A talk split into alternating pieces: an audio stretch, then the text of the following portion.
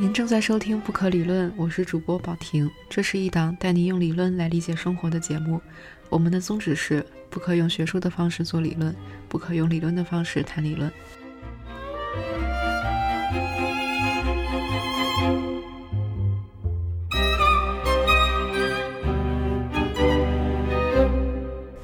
这期节目呢，是主要要聊一聊恐惧这件事。呃，要聊这个话题的灵感来源，其实是来自齐泽克的一本书，叫《真实眼泪之可怖》。在大概两个多月以前，我就给周末画报写了一篇这本书的书评。但是呢，录这期节目之前，我又想了很久，我不想就是把我书评里面写的内容直接再复述一遍，那样就变成了。嗯，直接说一些精神分析的理论，然后对应到电影里面的一些情节啊等等。总之，我试着用不那么刻板的方法去聊一聊恐惧吧。嗯，可以先介绍一下齐瑟克这个人。齐瑟克是一个斯洛文尼亚的哲学家，他的名字的读法是。可能因为斯洛文尼亚语有点难读，所以有 YouTube 的网友来恶搞了他的名字发音。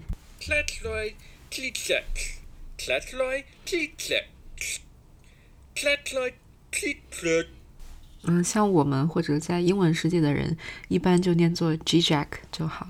嗯，其实齐泽克比较出名的方面是他这种比较大胆、狂妄，甚至像疯子一样的这种写作风格，还有他在外面演讲说话时候的风格。这种形象在哲学圈子里，在知识分子界是比较少见的。比如在谈论政治和哲学的时候，会用很多的黄色笑话。然后，比如在批评一些别的哲学家他们理论不对的时候，也是去用一个笑话去揶揄他，也就是我们所谓的非常毒舌和刻薄的那种人。包括他在政治上是一个非常极端的左派，像在两年前的美国大选的时候，他就发表过一个引起很多争论的一个言论，就说：“呃，虽然川普把我吓坏了，但我觉得希拉里。”才是一个更危险的人，他他在政治上是支持川普的，而且说川普是绝望中的希望。还有就是他受毛泽东思想的影响非常大，自己为呃毛泽东的实践论和矛盾论的英文版写了一个长长的导言，而且在毛泽东思想里找到很多跟自己思想的契合点。不过呢，以上的这些齐泽克很激进的这一面，还有比较特立独行的这种风格，其实并不是这期节目想要讨论的。因为对我来说，齐泽克他是一个这样的人。之前他首先是一个哲学家，而且是一个拉康派的精神分析哲学家。就是我们不需要去同意齐泽克的所有的政治观点也好，或者是哲学观念也好。呃，也是我不太想去进行讨论的。我认同齐泽克这个人，是认同他作为一个精神分析学者，他对精神分析的呃认识还有运用，包括他对拉康的理解，是让我非常敬佩的。因为我在上学的时候也短暂的修过一学期精神分析理论的课程。然后那教那门课的教授还是德里达的学生，就博士的时候，德里达是他的老师。然后在最后写论文的时候，我就觉得精神分析理论的论文真的非常非常难写，很容易就会觉得自己像是在一本正经的胡说八道。然后我最后那个论文，说实在，我都不能说服我自己，所以。当我看到《真实眼泪之可怖》这本书的时候，其实他给我的最大的冲击是来自：天哪，这个学者的论文写的也太好了！就就一个人，他能把精神分析运用的这么娴熟、这么自如、这么有余裕，让我觉得非常的敬佩。后来我就是。看了一点别的齐泽克的书，他其实有出过非常多这种精神分析，去分析大众文化，比如说电影啊、通俗小说啊，呃，就是这种类型的书籍。然后真实眼泪之可怖》是其中的一本，也是我觉得写的比较好的一本。嗯，那么其中他编过一本书，就是里面集集结了很多学者，也是运用精神分析去分析像希区柯克等人的一些电影的一本书，名字叫《呃不敢问希区柯克的就去问拉康吧》。我觉得这个书名本身就非常的奇泽克，就。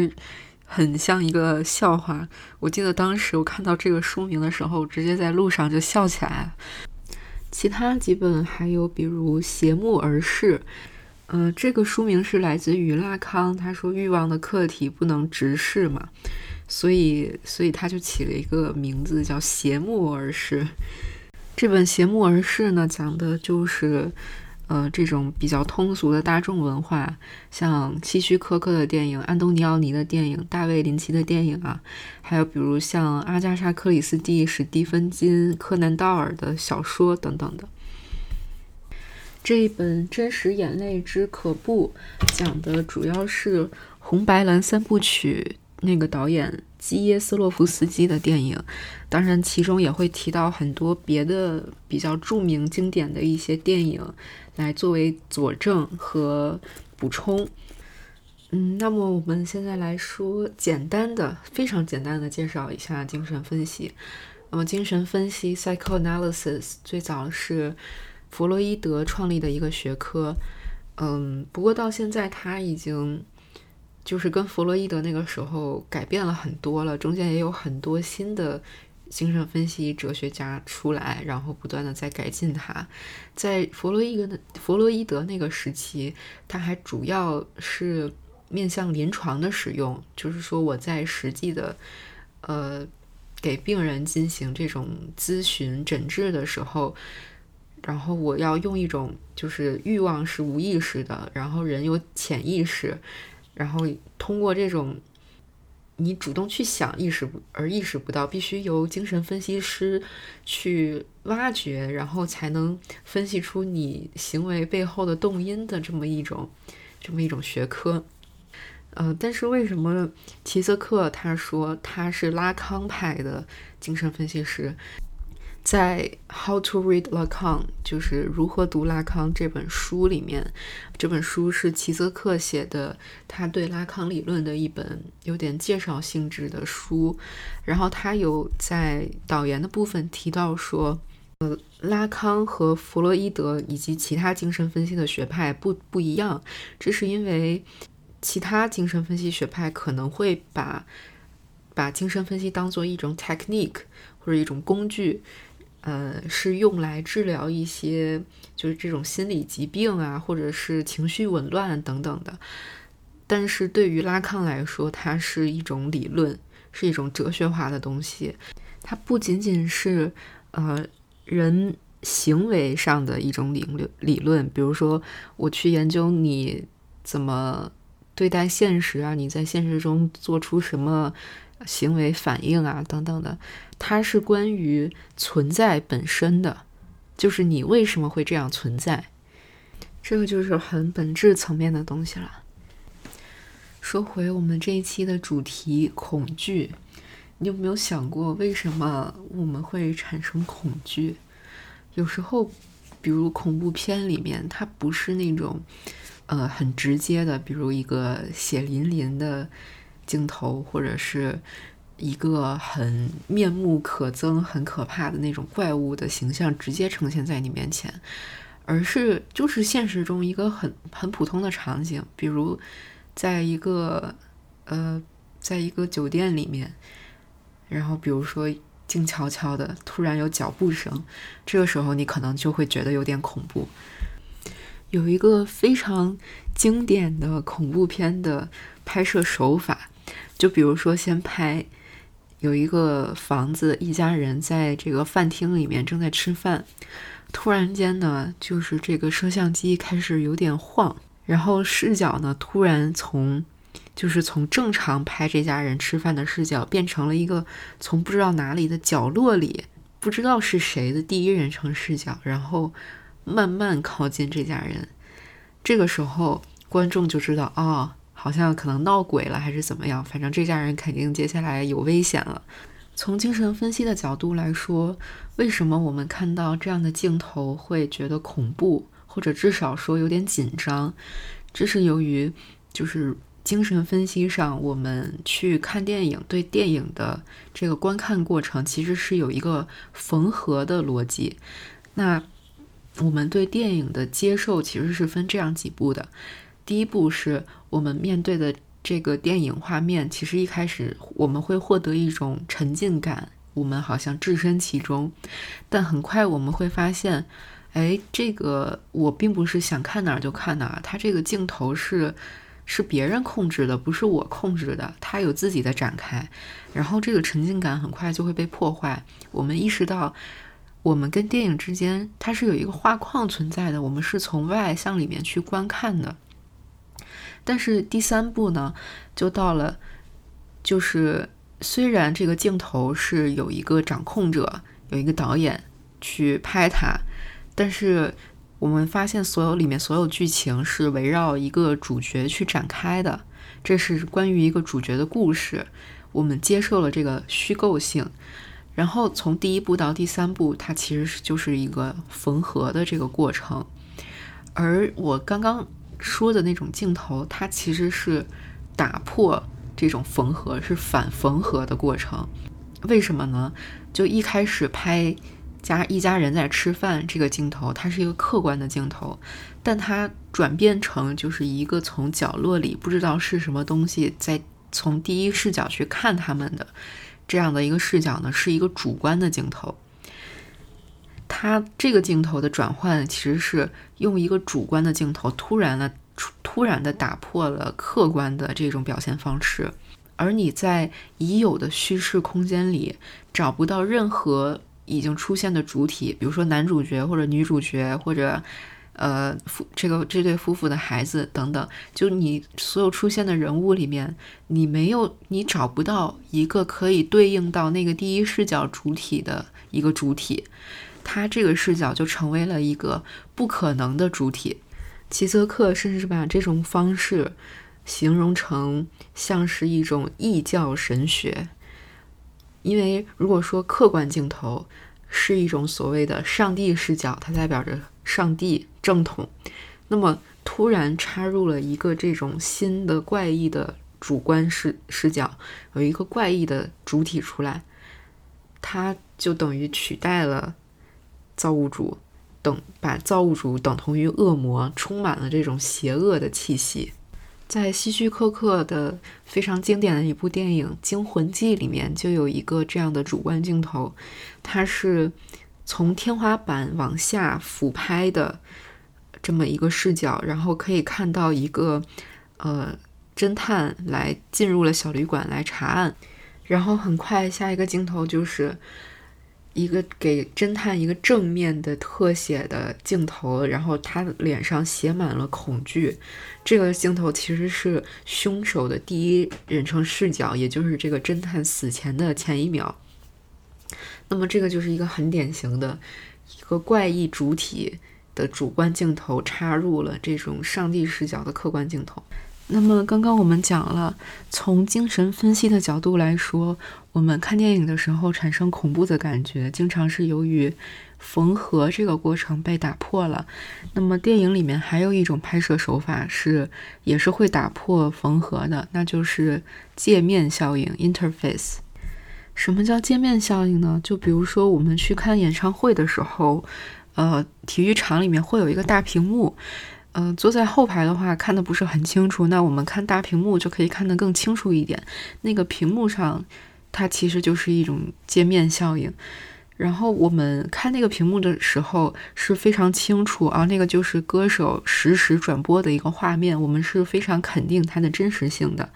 但是在电影里面，如果突然也出现这样一种屏幕一个界面，观众是没有办法确定它的真实性，而且特别是如果有。一些幻象出现在上面的话，那就会给观众制造一种紧张感和恐怖感。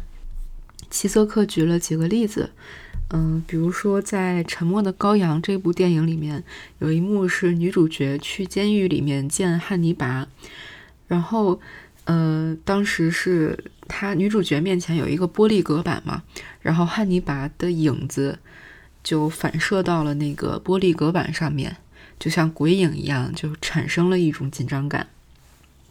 还有比如电影《公民凯恩》里面。就是凯恩在一个大选的舞台上面，背后是印着一张他的照片的一个巨型的海报，然后他他这个人在前面，然后背后是一个他放大很多倍的那么一个形象，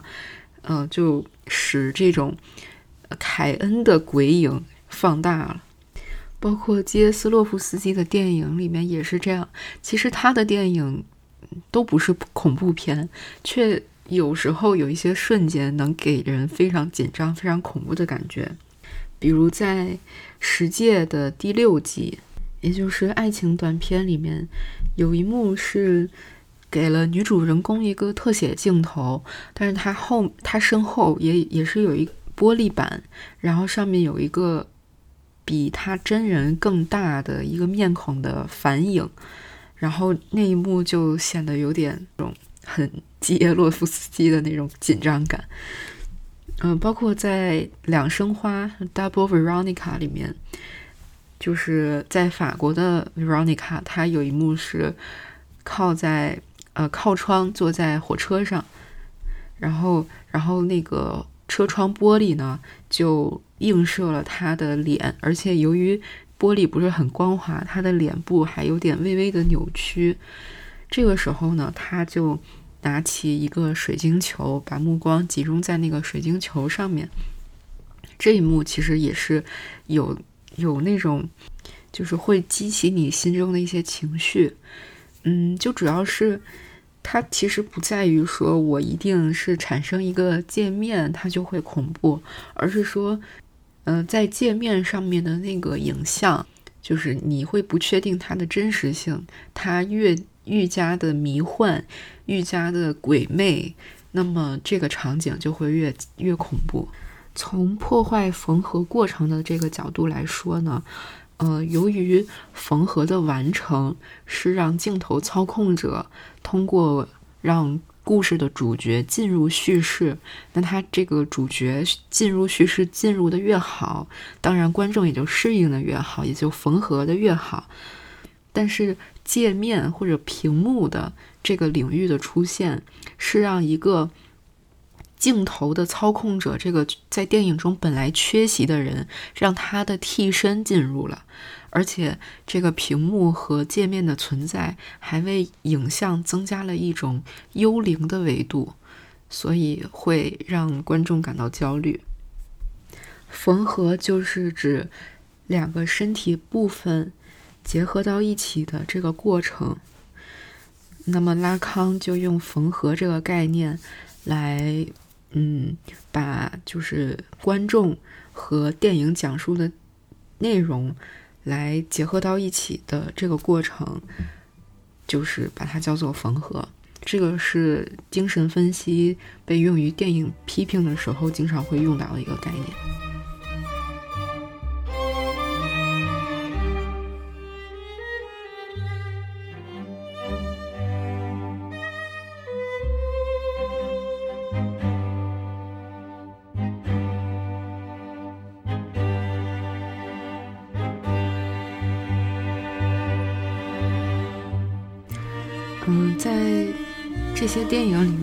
双身或者二重身 （double） 也是一个比较会产生焦虑的一个要素。弗洛伊德在有一篇论文叫做《The Uncanny 怪步者》里面有分析，为什么我们撞见自己的分身，看到自己跟自己一模一样的人是很恐怖的。因为弗洛伊德认为，嗯。想象自己的镜像是一种儿童自恋的表现，但是随着年龄的增长，这种自恋被我们逐渐的压抑，直到我们长大成人之后，如果比如走在路上撞见了与自己一模一样的一个人一个分身，那么这个压抑已久的童年欲望就会赤裸裸的被外化了，就变成了一种恐惧。嗯。所以呢，用比较理论的语言来说，就是二重身是主体，也就是你，我，就是我们所有人拒绝成为的一种客体。嗯，那就其实有很多文章或者很多论文都有分析过双生这个元素在各种的文艺作品里面有出现，像《两生花》就是一个很典型的。他们电影里面有一幕就是两个维罗妮卡在广场上相遇的时候，然后摄像机这个时候采用了一种环绕拍摄的，就很令人晕眩的这种三十六三百六十度旋转的这种设计。然后齐泽克就觉得说，这种处理它是预示着一种世界终结的危险。嗯，还有一部恐怖片是叫《爱人别出声》，呃，英文名叫《Shattered》。然后这部电影讲的是有一个男主角是经过车车祸之后失忆了，然后他经过一系列剧情之后，发现了一具尸体，结果。就是掀开那个尸体的一瞬间，他发现那个尸体的头是他自己，然后顿时就因为恐怖而太太害怕，就整个人呆在那儿。我记得我小时候至少也得十十三四年前了吧，肯定是超过十年以上了。就是中央六台放过一个电影，然后我看了。嗯，当时那个电影剧情我早就忘了，但是我印象特别特别深的是，它是有一对儿，呃，就是长相一模一样的双胞胎女孩儿，小女孩儿，但是他们不是生活在一个家庭里，他们是好像在不同的国家、不同的家庭里生活，然后整个那个电影的色调都是特别阴暗的。然后依稀记得，就是一个小女孩好像身体不太舒服的时候，另一个小女孩那里就会有一些感应什么的，是真的记不清。我找了很多年都没有找到这个电影叫什么，但是就当时那种恐怖的感觉，现在还让我印象非常深。不过其实说起来，弗洛伊德提出的这个理论，就是说我们我们。之所以害怕见到跟自己一模一样的人，是因为童年的欲望被压抑。嗯，感觉这件事也很难去证实。这就是为什么，就是读精神分析的过程中，你就会遇到很多这样的说法，但是你又不能确定它是不是对的。所以我其实到现在对精神分析这套系统还不能百分之百的认同。嗯，下面要讲的是精神分析里面一个特别重要的概念，就是拉康的理论里面特别重要的概念，也是我一直在生活中就是一直在思考的一个一个概念，叫做小队形。呃，它的法文叫 objet petit，呃，也就是英文的那个 object，然后 petite 也就是小的意思，然后再加一个字母 a。也就是直译过来的话是客体小 a，但是由于在法文里面它念啊，所以我就念成 object 啊。呃，拉康里面他的理论还分什么大 a、小 a、大他者什么，我这里就不展开细讲了，我就主要呃着重于讲一下 object 啊这个概念。嗯，首先这个 object 啊，它一定是一个客观存在的实在的物体。它不是说某一个意念、某一个意象，嗯，或者说是我们幻想出来的一个东西，不是，它是一定是你可以抓在手里、眼睛看得到的一个物体。那么，这个物品的特别之处就在于，它既是我们的欲望的对象，也是我们。欲望的成因，所以虽然它对我们来说是一个外在的一个物品，但是却与我们的内在形成了直接的关系。嗯，因为在在这个拉康的精神分析理论里面，人的成长过程中呢，我们的儿童时期会把某些很特别的，对我们对我们来说很重要的东西来赋予一些特别的意义，比如说我们。就是玩娃娃的时候，可能会给他起名字啊，给他想象一些故事啊，而不单纯是把它当做一个没有生命的娃娃。那么这些有特别意义的物，是孩童在心理发展过程中的一个残留物。他在长大的过程中要放弃这些东西，但是在长大之后呢，他会找到一样补偿物来补偿这个他他放弃了的这个欲望。比如说，嗯，一个案例虽然可能听上去有点扯啊，就是比如说孩童在婴儿时期，他对母亲的乳头非常迷恋。就是一种恋母情节，但是他在成长的过程中必须，就他被迫放弃这种原生的性欲望。那么在他长大之后，他可能会有一件物品，然后那个物品的外形非常像他母亲的乳头，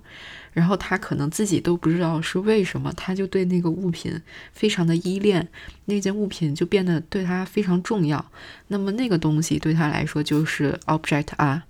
当然。并不是所有的 object 啊，都一定是跟这种原生的性冲动是有关的。它它可以，就它可能是很多东西。举一个电影里面的例子，就是在还是在《两生花》这部电影里面，刚刚我也提到了，就那一幕，呃，法国的维罗妮卡她拿起了一个水晶球，然后她。摇晃了一一下那个水晶球，目光就是盯着那个水晶球。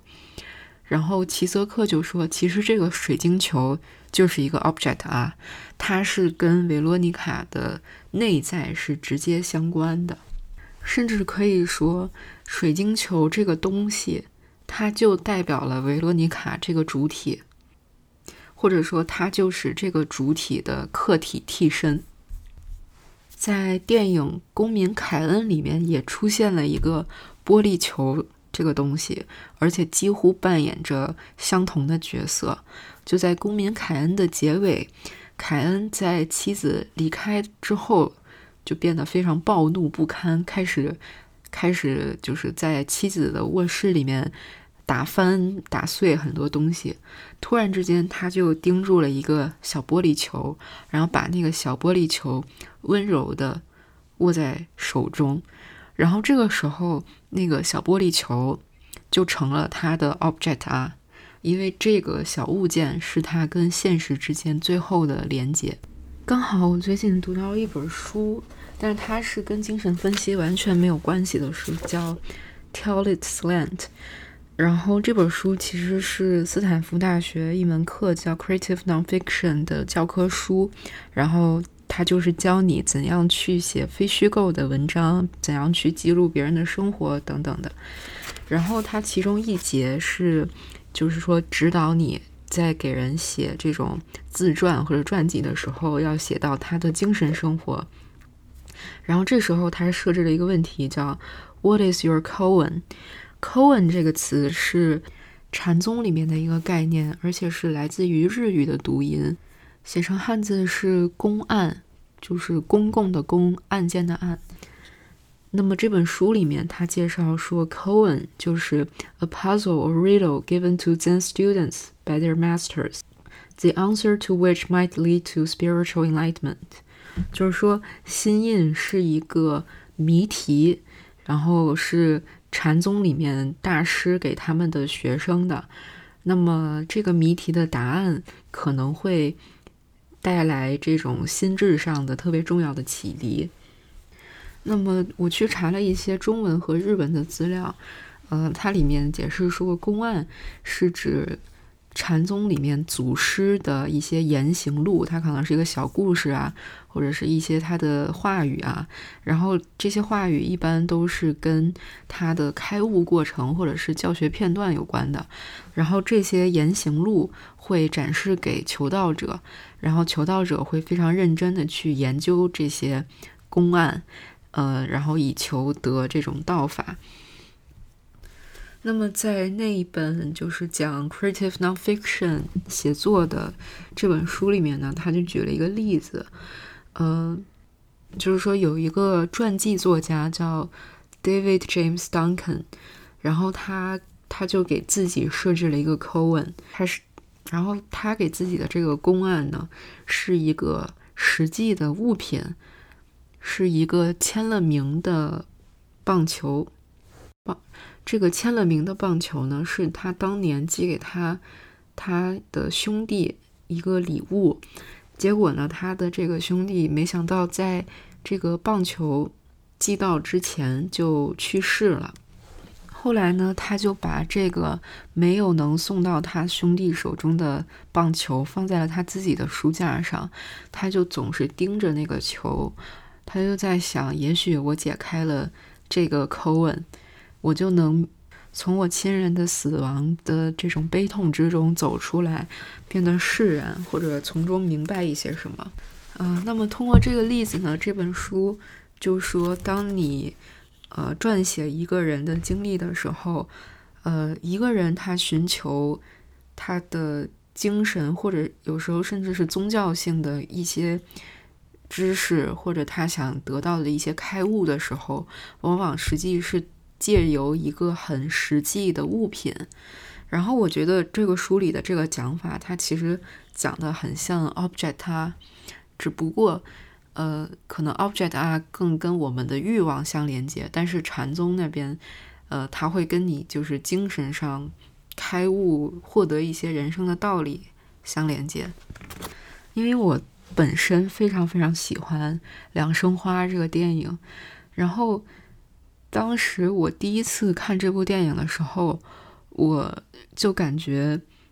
虽然很多内容我不是很看得懂，或者说我不明白它对我的实际生活有什么很具体的意义，或者说它的剧情也没有多么刺激，然后也不是也没有很明确的，就是开头高潮，呃，产生矛盾，然后有结尾，但是我就是觉得跟这部电影很能 connect，它。它带我到一种很精神层面的东西，然后我觉得这部电影它可能之所以能带把人带到，就是给人这种精神层面的感觉，有可能也是透过这种 object 啊。当维罗妮卡那个手中的水晶球坠落的时候，她的生命也将跟着一起陨落。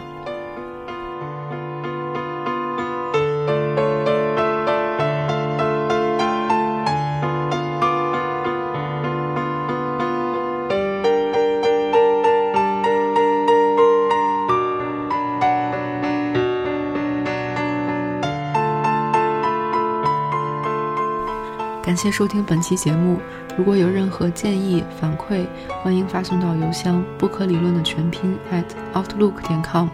同时，赞赏的支付宝也是同样的邮箱。不可理论带你用理论理解生活。我们下期再见。